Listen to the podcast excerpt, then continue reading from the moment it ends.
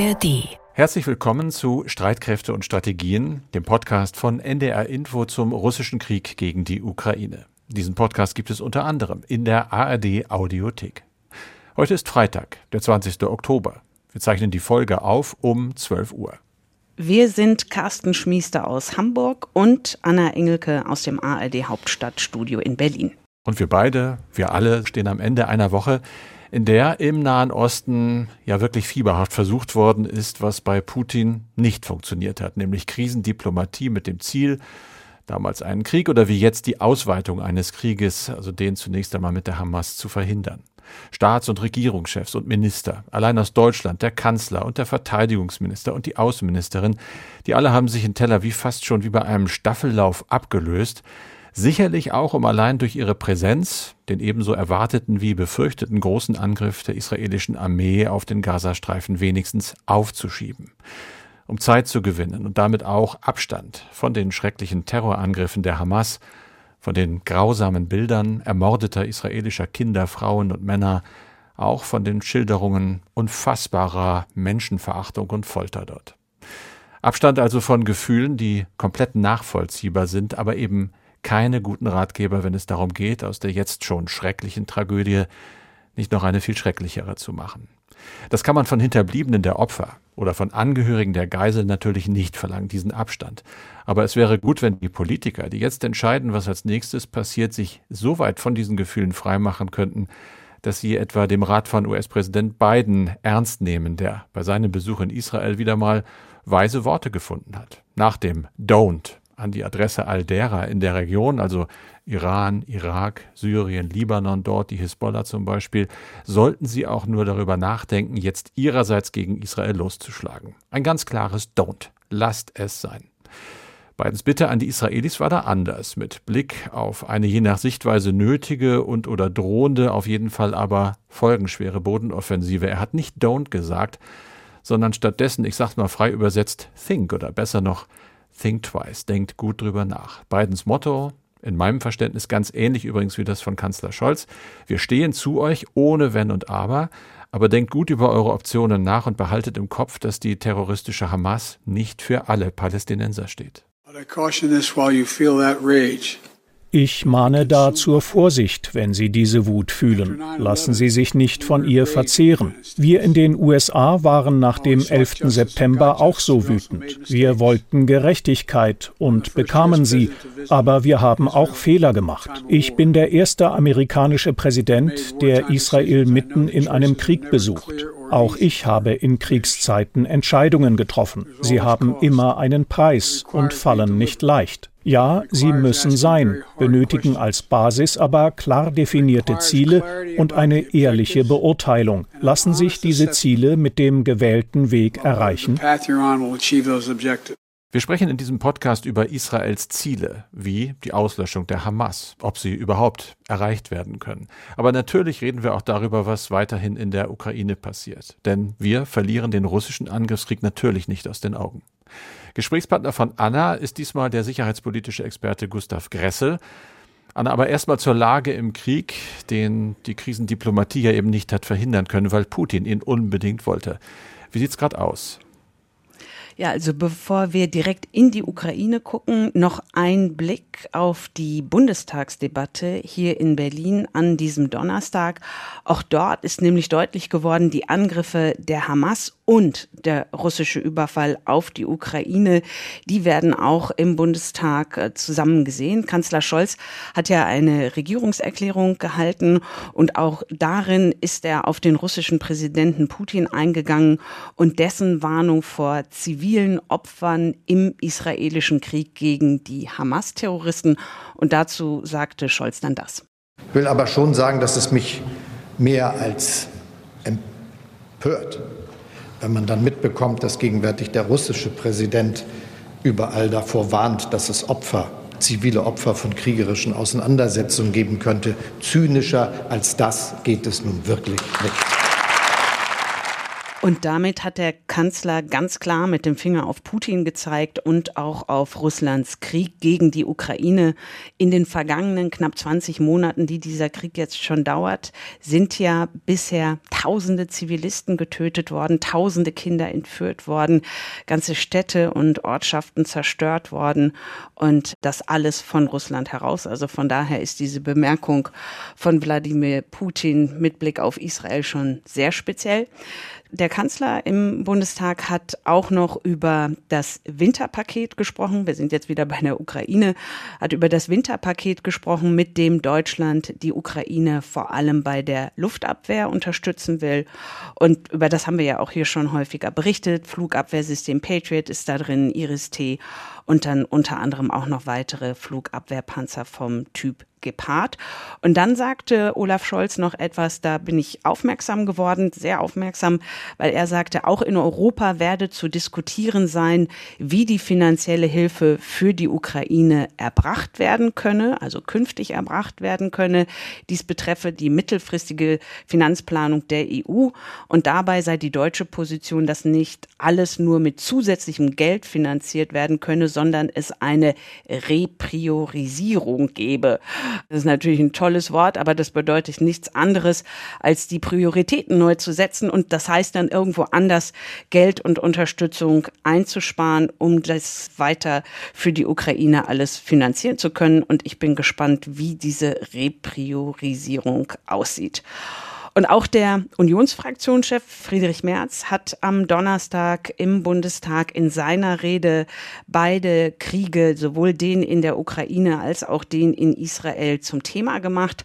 Und Merz betonte, der russische Staatsterror gegen die Ukraine und der islamistische Terror der Hamas gegen Israel gefährdeten beide auch, und dann so Merz wörtlich, unsere Freiheit und das friedliche Zusammenleben der Menschen auch in unserem Land. Und Russlands Präsident Putin setze darauf, dass wir müde und nachlässig in unserer Unterstützung für die Ukraine werden. Und dann wandte sich Merz direkt an Kanzler Scholz und meinte das hier. Es wäre gut gewesen, wenn Sie spätestens heute Morgen der deutschen Öffentlichkeit einmal erklärt hätten, warum Sie immer noch offensichtlich gegen den Willen Ihrer Koalitionsfraktionen gegen die Lieferung der Taurus-Marschflugkörper an die ukrainische Armee sind. Das hätten Sie heute Morgen hier einmal erklären können, nachdem nun, nachdem nun auch die amerikanische Regierung entschieden hat, dass sie solche Waffen liefert. Taurus wird uns weiter beschäftigen, das ist klar, Anna. So viel erstmal vielleicht zur Debatte hier in Deutschland über die Ukraine und die weitere Unterstützung aus Deutschland und Europa. Aber nun zurück zu meiner Eingangsfrage, wie sieht's militärisch denn aus in der Ukraine? Ja, Unionsfraktionschef Merz hat es ja im Bundestag schon angesprochen. Die USA haben der Ukraine Raketen vom Typ Attackams geliefert. Aus meiner Sicht die bemerkenswerte Entwicklung in dieser Woche. Die Attackams, das steht für Army Tactical Missile System, eine ballistische Kurzstreckenrakete aus den USA, erstmals vor 40 Jahren in Dienst gestellt. Und der ukrainische Präsident Zelensky hat ja Washington schon seit mehr als einem Jahr um diese Raketen gebeten. Es gab dann ja auch immer Meldungen, jetzt würden sie aber kommen und jetzt sind sie also tatsächlich da. Und das Wall Street Journal zitiert einen US-Offiziellen und danach hat Zelensky bei seinem Besuch in Washington im September bei US-Präsident Biden die Sache dann glatt gezogen und die Zusage für einige Attackams bekommen. Und nun haben die USA still und ohne große Ankündigung die ersten Raketen an die Ukraine geliefert. Und diese Attackam-Version, die die USA geliefert haben, die haben eine Reichweite von etwa 160 Kilometern und das ist doppelt so weit wie die bisherigen Raketen aus den USA, die HIMARS-Raketen, die haben eine Reichweite von 80 Kilometern. Und äh, die Attackams werden vom Boden aus gegen Ziele ebenfalls am Boden abgefeuert und am Dienstag oder Dienstagnacht hat die Ukraine offenbar die Attackams zum ersten Mal eingesetzt gegen zwei Militärflughäfen Flughäfen im Osten der Ukraine. Und das sind zwei Militärflughäfen, die für die russischen Streitkräfte wichtig sind.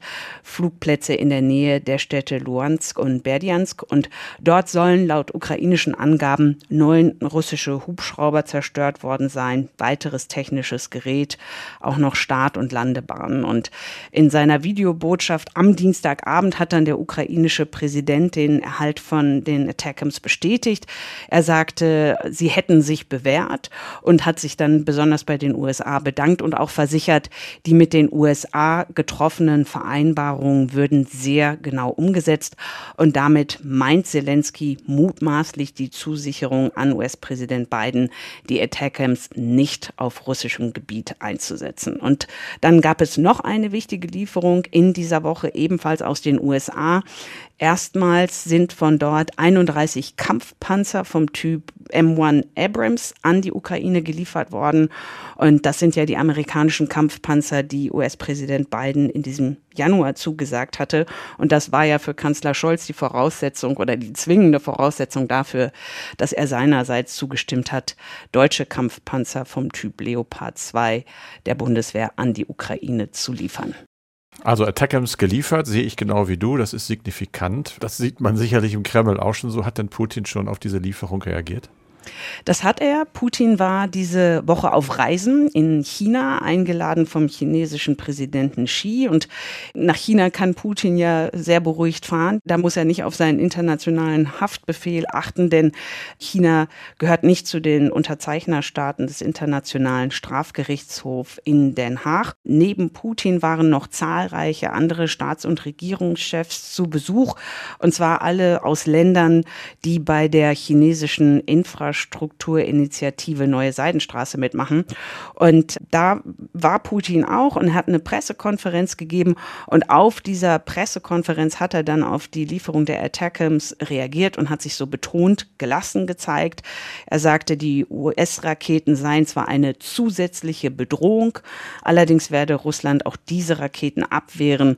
Es werde die Situation entlang der insgesamt 1500 Kilometer langen Front nicht verändern. Und dann meinte Putin noch, für die Ukraine gibt es in diesem Sinne nichts Gutes. Es ist übrigens interessant, dass auch jemand aus der Europäischen Union dort zu Gast war in China. Und zwar war das der ungarische Ministerpräsident Viktor Orban. Und das ist bestimmt etwas, was nicht nur dem chinesischen Präsidenten Xi gut gefallen hat, sondern auch Wladimir Putin. Ja, und uns überrascht das auch nicht, Anna. Vielen Dank bisher. Jetzt kommt ein Gesprächspartner, mit dem wir aber nochmal genauer auf die militärische Lage in der Ukraine gucken können und natürlich auch die Lage in Israel besprechen. Ja, es ist ein Gesprächspartner, der schon häufiger bei uns zu Gast war, der Militär- und Sicherheitsexperte sowie ehemaliger Offizier des österreichischen Bundesheeres Gustav Gressel. Er ist bei der Denkfabrik ECFR, dem European Council on Foreign Relations hier in Berlin und zuletzt war er vor drei Monaten bei uns hier bei Streitkräfte und Strategien. Herzlich willkommen, Herr Gressel. Vielen Dank für Ihre Zeit. Hallo. Eine Frage vorweg, Herr Gressel. Wie hat sich das jetzt eigentlich bei Ihnen in den vergangenen zwei Wochen mit Interviewanfragen zur Lage in der Ukraine entwickelt? Die sind zurückgegangen. Deutlich? Ähm, ich ja, deutlich. Also ich komme jetzt endlich dazu, sozusagen mein Longpaper über meinen sommerlichen Ukraine-Besuch äh, fertig zu schreiben, beziehungsweise fein zu trimmen. Ich hoffe, das hält noch ein bisschen an, weil ja, es steht der Winter vor der Tür und das ist die, das halbe Ding eh schon obsolet, aber okay. Sie haben die Ukraine erwähnt. Lassen Sie uns erst auf die Ukraine schauen. Wir haben hier in der Sendung schon über die Attack-Camps gesprochen, die die USA nun der Ukraine still und leise geliefert haben und auch über die beiden Angriffe, die das ukrainische Militär diese Woche bereits gegen zwei russische Militärflughäfen gestartet hat auf ukrainischem Gebiet. Sind Sie erleichtert, dass die Ukraine jetzt diese Boden-Boden-Raketen bekommen hat? Ja, natürlich bin ich erleichtert. Es hilft der Ukraine gerade die Drehflügelkräfte der Russen, also Kampfhubschrauber haben ja in der Gegenoffensive den Ukrainern ziemliche Sorgen bereitet und sie an ihren Basen anzugreifen beziehungsweise weiter zurückzudrängen, sie sozusagen längeren Weg ins Operationsgebiet haben, hilft da natürlich auch den Ukrainern. Und ja, es ist natürlich auch wieder mal eine Geschichte, wo sozusagen zuvor viel Wind um die mögliche Eskalation gemacht wurde. Dann hat sich herausgestellt, es ist doch nicht so, aber ich denke nicht, dass irgendjemand im Westen daraus was lernt. Also wir hätten ja schon aus vergangenen Waffenlieferungen lernen können, dass Dinge nicht so heiß gegessen werden, wie sie in Moskau gekocht werden. Aber ja, da stehen wir jetzt. Hm, diese Attackams haben ja eine begrenzte Reichweite oder eine kürzere Reichweite von 160 Kilometern und die Attackams gibt es ja auch noch mit einer Reichweite von 300 Kilometern. Wäre es nicht besser gewesen, wenn man jetzt mal noch mal in die Feinkritik geht, wäre es da nicht besser gewesen, wenn die USA auch die mit der längeren Reichweite geschickt hätten, damit die Ukraine zum Beispiel die von Russland annektierte Halbinsel Krim erreichen könnte? Ja, natürlich wäre das besser gewesen. Ein Problem in diesem Krieg ist ja auch, dass wir immer stückchenweise in kleinen Teilen der Ukraine Waffensysteme geben und Russland äh, dadurch Gelegenheit hat, sich eigentlich taktisch ganz gut einzustellen auf das, was die Ukraine hat und Waffensystem für Waffensystem seine Lehren Lehren daraus ziehen kann. Man muss zu diesen Raketen ja jetzt auch sagen, das sind Raketen, die schon relativ alt sind die etwa 40 Jahre alt sind, die am Ende ihrer Lebenszeit sind und die, wenn sie die Ukraine nicht verschießt, sonst hätten zerstört werden müssen. Und jetzt verschießt sie halt die Ukraine. Natürlich gibt es für das System Attackams modernere Raketen, gibt weiterreichende Raketen, gibt Raketen, die natürlich auch gegen Bunker, gegen Punktziele wie Bauwerke, sprich Krimbrücke, einsetzbar wären. Aber die sind alle modernerer Provenienz. Das heißt, ich glaube nicht, dass die in der nächsten Zeit geliefert werden. Was Sie ansprechen, sind die Taurus aus Deutschland. Die Marschflugkörper, die sind ja genau bunkerbrechend und auch gegen zum Beispiel die Krimbrücken einsetzbar. Wenn die Ukraine jetzt die Attackams aus den USA bekommen hat, meinen Sie aber trotzdem, dass die Taurus aus Deutschland auch noch nötig sind? Die gegenwärtigen Attackams sind ja für den Einsatz gegen Flächenziele gedacht. Also Flugplätze sind so ein Klassiker, aber auch Bereitstellungsräume von Reserven, Bereitstellungsräume von Artilleriesystemen, jetzt gerade längerreichweitigen Artilleriesystemen. Alle Ziele, wo sich Fahrzeuge über eine größere Fläche verteilen und wo man mit einem schnellen Schlag möglichst viele zerstören will, damit sich der Rest der unbeschädigten Fahrzeuge oder Flugzeuge nicht absetzen kann, da wird Attackams zum Einsatz kommen. Wogegen natürlich diese Bomblets, diese Submunitionskörper relativ wenig ausrichten, wäre natürlich feste Bunker, tief verbaute Gefechtsstände, Brücken, alle mögliche bauliche Infrastruktur für eben Logistik. Das ist etwas, wo diese Art von Attackams natürlich weniger ausrichten kann. Das hängt mit dem Gefechtskopf zusammen. Das ist eben ein Submunitionsgefechtskopf, der nicht für bunkerbrechende Aufgaben gebaut war. Hm. Lassen Sie uns auf die Front gucken in der Ukraine. Drei Tage sollte ja eigentlich der russische Angriffskrieg nach Putins Vorstellung nur dauern. Und inzwischen sind es mehr als 600 Tage. Und seit mehr als 600 Tagen verteidigen sich jetzt die ukrainischen Streitkräfte gegen die russische Großinvasion. Und nun haben die Russen am 10. Oktober erstmals nach längerer Zeit wieder einen Angriff versucht. Sie sind mit ihren Kampfpanzern von Norden und Süden auf die von der Ukraine gehaltene Stadt Avdivka zugerollt und wollten sie einnehmen und versuchen das ja auch immer noch. Warum unternehmen die russischen Truppen ihrer Einschätzung nach jetzt diesen Angriff? Man muss feststellen, dass die Russen jetzt die Initiative wieder zurückhaben. Also es ist nicht mehr die Ukraine, die angreift, es sind die Russen, die angreifen auf allen Sektoren, also auch im Süden, wo die Ukraine ihre Gegenoffensive ja über den Sommer betrieben haben, ist jetzt immer mehr von russischen Gegenangriffen gegen die Einbrüche zu lesen. Die Erfolge dieser ganzen Aktionen sind natürlich relativ bescheiden. Das hängt damit zusammen, dass das haben wir eigentlich, glaube ich, in der Vergangenheit auch schon im Zusammenhang mit der ukrainischen Gegenoffensive Offensive besprochen, dass es enorm schwer ist, Kräfte zu massieren. Wenn man sie massiert hat, sie unbemerkt an die Front zu bringen, also einen Überraschungseffekt zu nützen und dann sozusagen einen Durchbruch jenseits von einem kleinen Stellungssystem zu erzielen, den man ausnutzen kann. Das hängt erstens mit der schnellen Verfügbarkeit von Artilleriefeuer zusammen. Die Ukrainer haben ja das mit ihrem GIS-ATA quasi in diesem Krieg unter Anführungszeichen erfunden, mit relativ geringen technischen Mitteln aus dezentralen Feuerstellungen sehr schnell Artilleriefeuer an den Mann zu kriegen. Die Russen haben jetzt nachgezogen mit ihrem Sterlitz. Das bedeutet, dass Artilleriefeuer statt 20, 30 Minuten, wie es früher mit den konzentrierten Bataillons- und Regiments- und Brigadeartilleriegruppen der Fall war, jetzt in zwei, drei Minuten kommt. Das zweite ist die Omnipräsenz von Drohnen in allen möglichen Größen und Schattierungen, die auf die eine oder andere Art, ich meine, viele gehen verloren, aber einige sehen natürlich, die Spitzen des Gegners sieht, bevor sie am Gefechtsfeld wirksam werden. Damit geht das Überraschungsmoment verloren. Sie haben das auch als gläsernes Gefechtsfeld bezeichnet, ne? Ja, es ist, ein, es ist eine Art gläsernes Gefechtsfeld, dass ich sozusagen nichts mehr unbemerkt machen kann. Und das dritte ist sozusagen schnelles Panzerabwehrfeuer eben durch Loitering Munitions, sowohl richtige als auch improvisierte über diese First-Person-View-Drones, die im Gegensatz zur Panzerabwehr-Lenkwaffe jetzt den Verteidigern die Möglichkeit gibt, über größere Strecken und ohne dass sich der Schütze irgendwo exponieren muss, sehr dichtes Panzerabwehrfeuer zu generieren. Und damit werden mechanisierte Durchbrüche generell schwieriger. Das trifft auf die Ukraine genauso wie auf die Russen zu. Und äh, wir sehen es jetzt am Fall Avdivka. Auch dort haben die Ukraine ähnlich zur russischen Seite sehr viele Minen verlegt, das Gelände sehr gut zur Verteidigung vorbereitet und die Verluste auf der russischen Seite sind dementsprechend horrend. Und auch wenn natürlich das sozusagen auf der Karte ausschaut, als wäre das ähnlich wie Bachmut, so ein Frontbogen, den man jetzt schnell einnehmen könnte, das Gelände da unten ist deutlich flacher als um Bachmut. Die Russen haben keine guten Stellungen auf den Hügeln, von denen sie die Ukrainer einsehen könnten. Das heißt, die Ukrainer haben eigentlich weniger Probleme, Versorgung in die Stadt hineinzubringen. Wie gesagt, haben sehr gut ausgebaute Stellungen in und um der Stadt und dementsprechend fügen sie den Russen schwerste Verluste zu.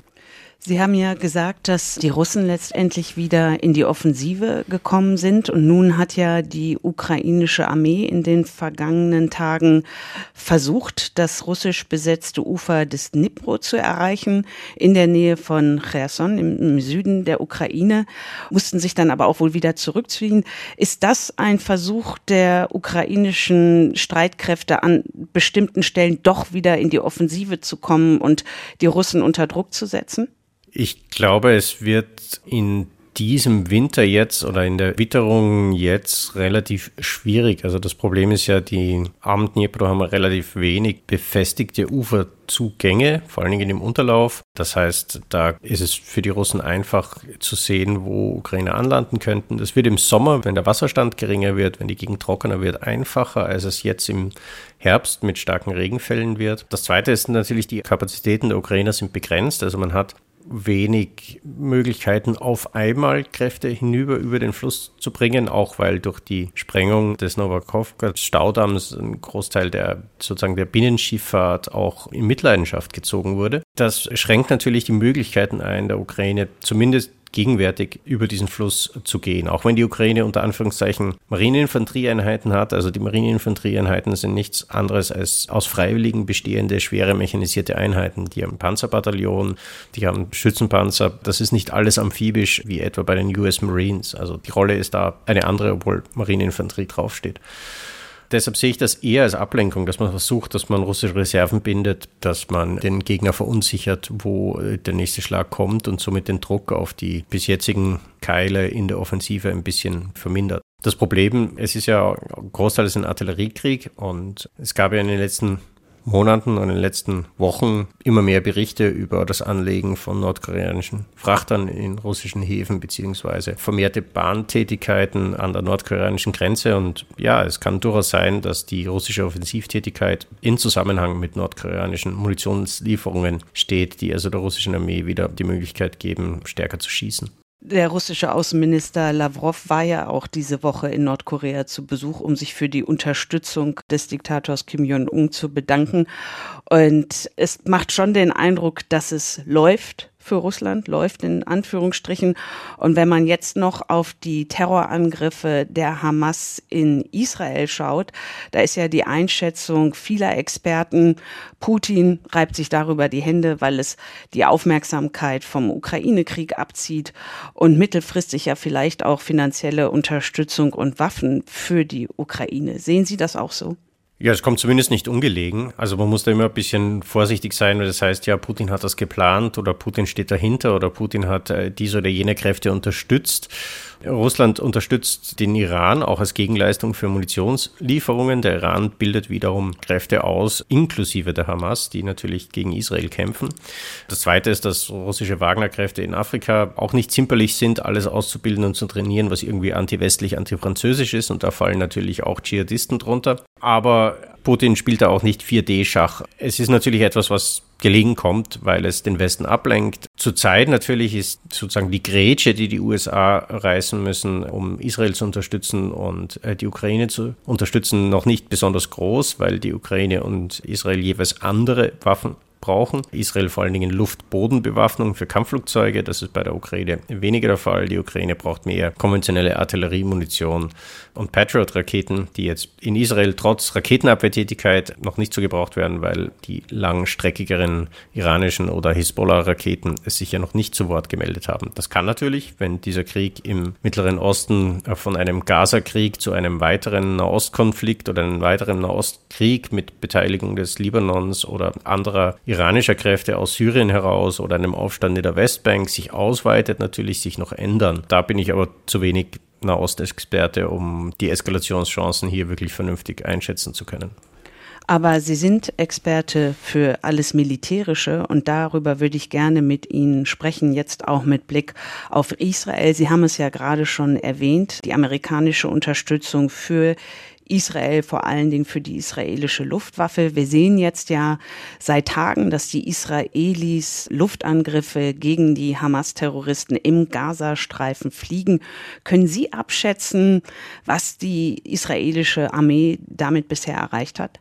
Kann ich schwer. Also die mhm. Informationslage über den Gazastreifen ist enorm begrenzt und man sollte alles, was von den dortigen Behörden kommt, auch die offiziellen Behörden werden ja durch die Hamas kontrolliert, äh, mit allergrößter Vorsicht genießen. Ein Problem natürlich ist, dass die Hamas sich ja auf israelische Luftschläge vorbereitet hat, indem sie ihre meiste Infrastruktur unter die Erde verlegt hat. Das heißt, alle wichtigen Kommandoeinrichtungen, Schutzeinrichtungen für Soldaten etc., die befinden sich tief unter der Erde. Man hat hier ja auch in vergangenen Kriegen ja schon Erfahrung gesammelt, wie weit, wie tief die israelische Luftwaffe schießen kann und sich dementsprechend eingerichtet. Deshalb bereitet Israel ja auch eine Bodenoffensive vor, um in das Gebiet einzudringen und dann eben Tunnel aufzuspüren führen und, und physisch mit Pionieren einfach zu sprengen. Ich denke auch, dass ein Ziel dieser Operation sein könnte, hochrangige Hamas-Operateure gefangen zu nehmen, weil man ja für einen Gefangenenaustausch gegen zivile Geiseln möglichst wertvolle Gefangene braucht, um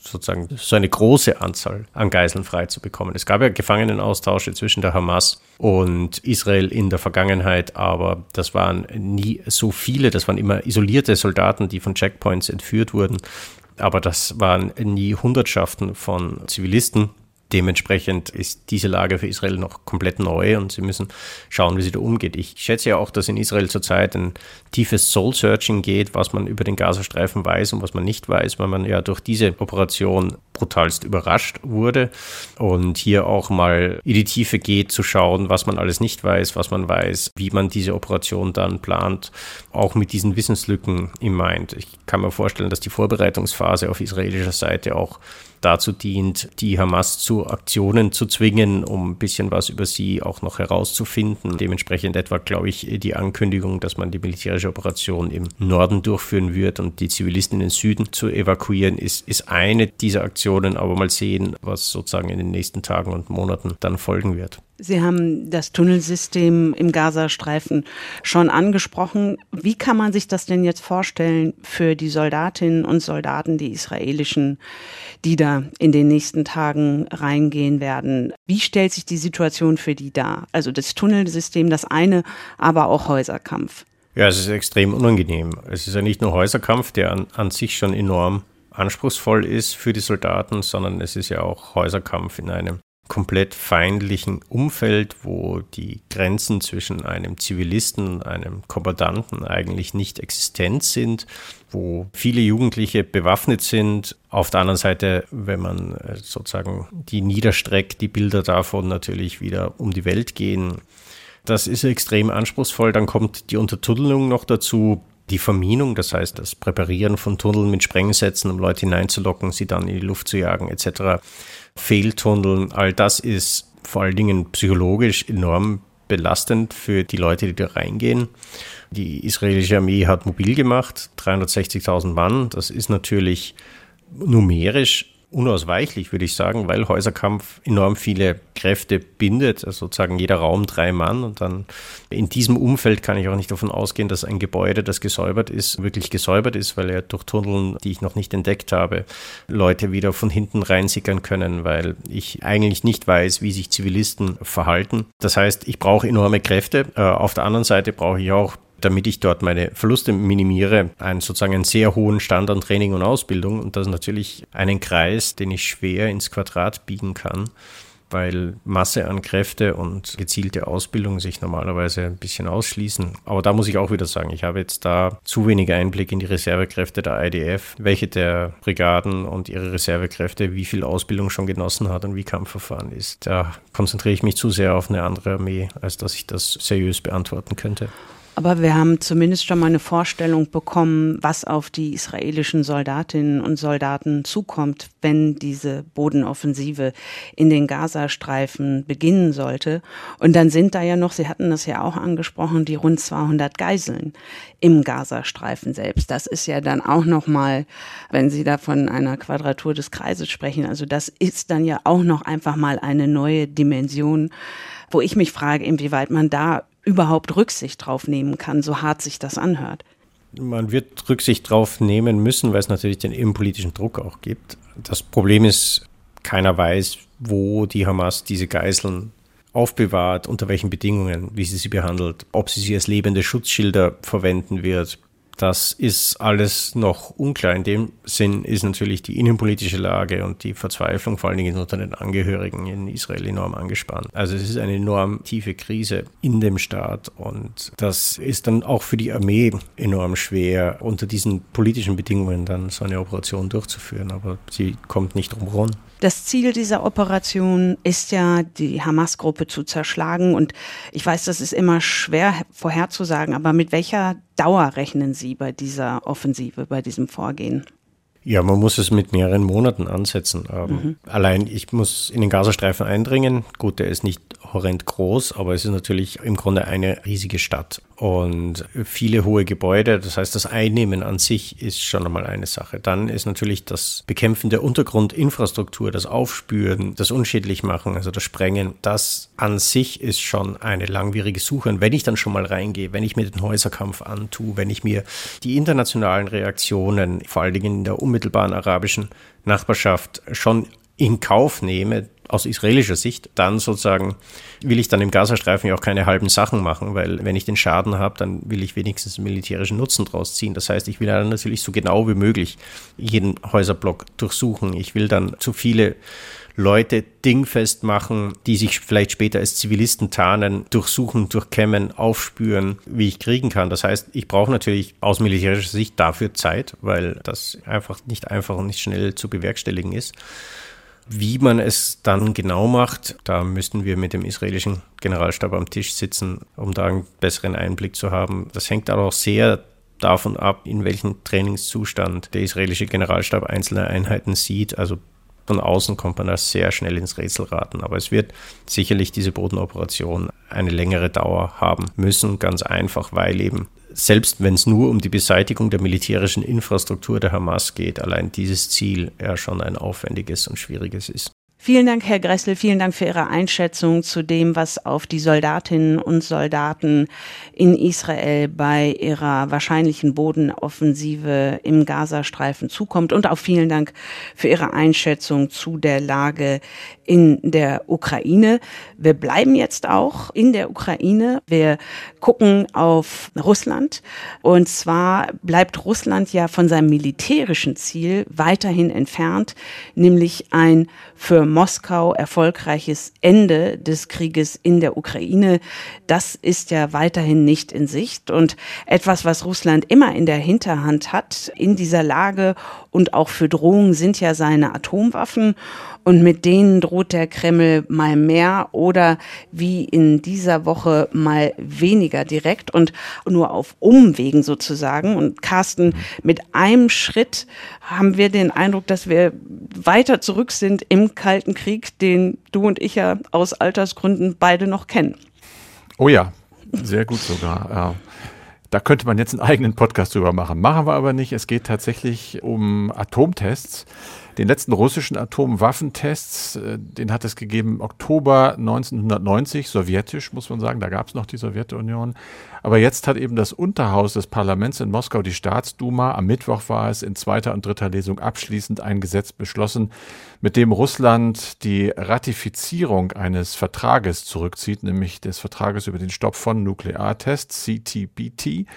Und damit steigt das Land aus einem weiteren internationalen Sicherheitsvertrag aus. Das Ganze geht so ein bisschen unter dem Radar der Kampfhandlungen in der Ukraine. Deshalb reden wir hier jetzt auch nochmal drüber.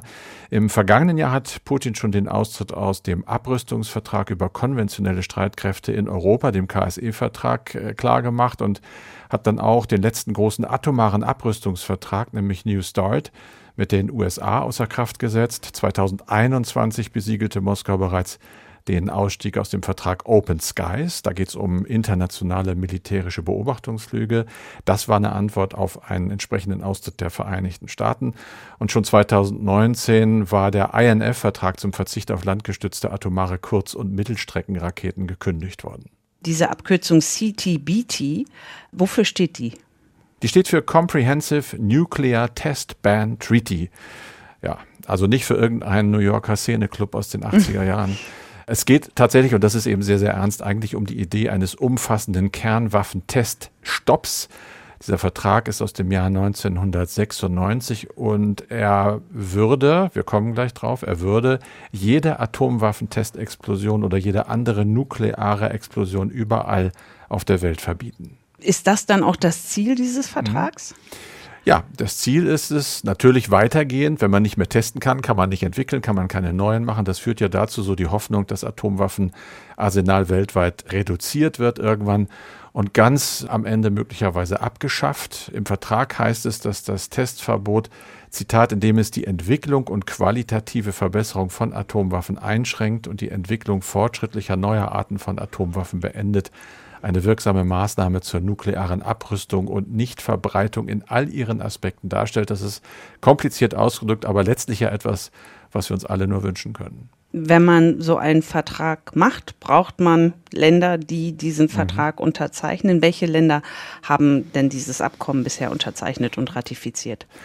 Um es vorweg zu sagen, eine Menge Länder, aber eben auch leider nicht die, auf die es ankommt. Insgesamt 187 Staaten, die haben den Vertrag unterzeichnet.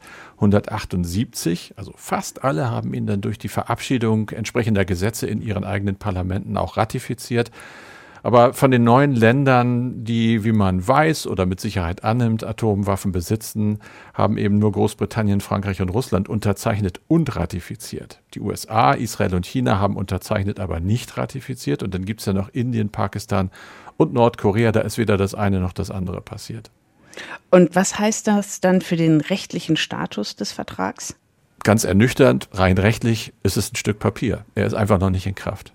Oh, aber ich meine, dann kann man sich ja überlegen, warum dann überhaupt die Aufregung um Russlands Ausstieg aus einem Vertrag, der noch nicht in Kraft ist.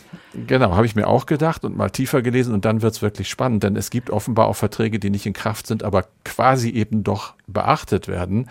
Dieser Vertrag, äh, liest man überall, hat eine ganz praktische Wirkung. Er gilt mittlerweile und auch schon sehr lange als eine de facto Norm gegen die Atomtests. Das ist eben auch nachzuprüfen. Seit den 1990er Jahren hat kein Land mehr so einen Test durchgeführt. Ausnahme Nordkorea.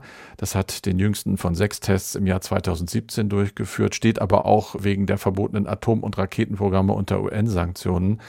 Das ist an sich eine positive Bilanz eines Vertrages, dem noch das letzte Häkchen fehlt. So sieht man das auch bei der Arms Control Association. Das ist eine gemeinnützige Organisation, eine Waffenkontroll- ja, Überwachungsorganisation in den USA. Da wird ganz klar gesagt, seit dem Abschluss dieses CTBT-Vertrages sind Atomtests praktisch tabu.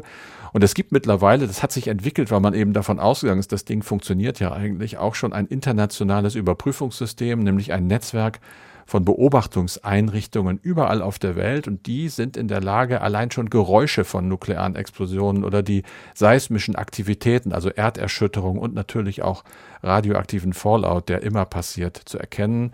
Wenn der Vertrag dann irgendwann mal in Kraft treten würde, würde dieses Netzwerk festgestellt und dann würde es aus, ich habe es nachgeguckt, 321 Überwachungsstationen und 16 Laboren in 89 Ländern bestehen, also dass keiner mehr wirklich heimlich testen kann. Rund 90 Prozent übrigens sind jetzt auch schon in Betrieb.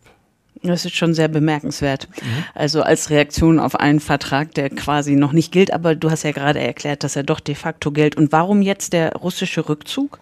Ja, dazu hat sich Putin geäußert, der russische Präsident am 5. Oktober, also noch gar nicht so lange her. Da hat er schon angekündigt, dass Russland die Ratifizierung zurückziehen wolle, um den Vertragsstatus der Vereinigten Staaten wiederzuspiegeln. Da hat er natürlich formal recht, die USA haben nicht ratifiziert. Aber das Ganze wird auch gesehen als Teil einer Reihe von Aktionen und Erklärungen Russlands, die eben seit Beginn des Ukraine-Krieges zur Verschärfung der nuklearen Spannungen geführt haben mit dem Westen. Dies folgt eben auf die Aussetzung von New Start. Wir haben anfangs darüber gesprochen durch Moskau im Februar. Das war eben der letzte verbliebene Atomwaffenvertrag mit den USA, der die Anzahl strategischer Sprengköpfe auf beiden Seiten begrenzt ja, ist eben nicht mehr. Und Putin hat in diesem Jahr, da erinnern wir uns dran, ja auch die Stationierung russischer taktischer Atomraketen im benachbarten Weißrussland angekündigt. Und er nutzt seine nukleare Macht, du hast es gesagt, einschließlich übrigens der Entwicklung von Waffen der nächsten Generation. Da gibt es eine neue Interkontinentalrakete, Sama zum Beispiel, immer wieder, um Gegner im Westen abzuschrecken und um sie einzuschüchtern. Und was heißt das jetzt? Was passiert als nächstes? Erstmal passiert praktisch, hoffentlich, gar nichts, aber auch wahrscheinlich nicht, denn Russland hat gesagt, dass dieser ja, Rückzug der Ratifizierung von CTBT keine Absichtserklärung sei, einen neuen Atomtest durchzuführen. Das werde einen solchen Test so lange nicht geben, wie es auch die USA nicht tun. Aber wenn sich da irgendwas ändert, würde dieser russische Schritt einen solchen Test zumindest rechtlich absichern. Und deshalb sagen Sicherheitsanalysten, dass damit ein neuer russischer Test zumindest wahrscheinlicher geworden ist. Denn Putin könnte sich ja die Option alleine, ich lasse mal wieder irgendwo eine neue Atombombe hochgehen zu, zu Testzwecken im Fall einer Verschlechterung, sagen wir mal, der Lage Russlands etwa in der Ukraine vorbehalten, um dann ein ganz dramatisches Warnsignal für den Westen zu setzen, ohne gleich, was wir ja anfangs des Krieges immer befürchtet hatten, taktische Atomwaffen tatsächlich im Gefechtsfeld, auf dem Schlachtfeld zu zünden. Hm, also so zu Testzwecken und zu Drohzwecken. In Tüttelchen. Carsten, vielen Dank. Bevor wir uns jetzt verabschieden für heute, noch etwas in eigener Sache. Am Freitag, am 27. Oktober, sprechen wir hier in unserem Podcast mit Verteidigungsminister Boris Pistorius. Das ist eine Kooperation mit der Helmut und Loki Schmidt Stiftung in Hamburg. Und wenn Sie oder wenn ihr Fragen an den Verteidigungsminister habt, dann schickt sie uns gerne und zwar an die übliche Mailadresse für alle Fragen, jegliche Anregungen und jegliche Kritik streitkräfte.ndr.de. Das war's auch schon für diesen Podcast jedenfalls mit Anna Engelke und Carsten Schmiester. Und bei all den Krisen auf diesem Planeten empfehlen wir heute einen Podcast aus unserer NDR Info Wirtschaftsredaktion, der nämlich Mut machen soll, weil für jede Krise gibt es auch Lösungen. Hört also gerne rein in die neue Folge von Mission Klima. Die Klimakrise ist da, und zwar mit voller Wucht. Aber es gibt auch viele Ideen für ihre Lösung. Hamburg, Berlin, Köln. In all diesen Städten fahren die Leute seltener mit dem Auto und öfter mit dem Fahrrad.